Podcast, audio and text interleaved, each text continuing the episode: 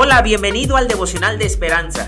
Creemos que en este tiempo Dios hablará a tu vida y que tú puedes hablar con Dios.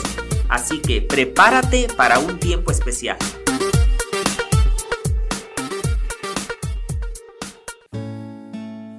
...28 de marzo... Eh, autor rodeado por Dios.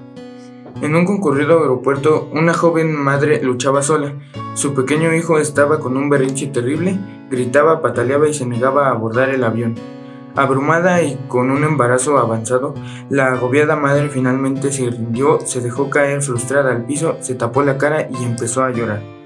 De inmediato, seis o siete mujeres que viajaban, todas desconocidas, rodearon a la joven madre y a su niño y empezaron a darles galletas agua, abrazos cariñosos e incluso una canción para niños. Ese círculo de amor calmó tanto a la madre como al niño, quienes luego subieron al avión.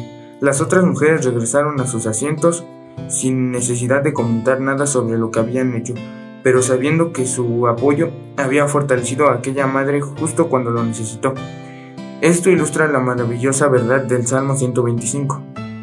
Cómo Jerusalén tiene montes alrededor de ella, Así el Señor está alrededor de su pueblo. Así como Jerusalén está rodeada de colinas, entre ellas el monte de los olivos, el monte Sión y el monte Moría. Dios rodea a sus hijos sosteniéndolos y protegiéndolos desde ahora y para siempre.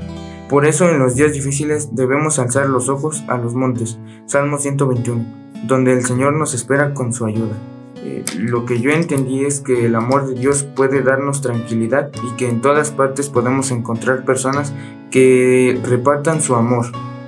Eh, mi oración es, Señor, te doy gracias por permitirme estar con mi familia un día más de mi vida.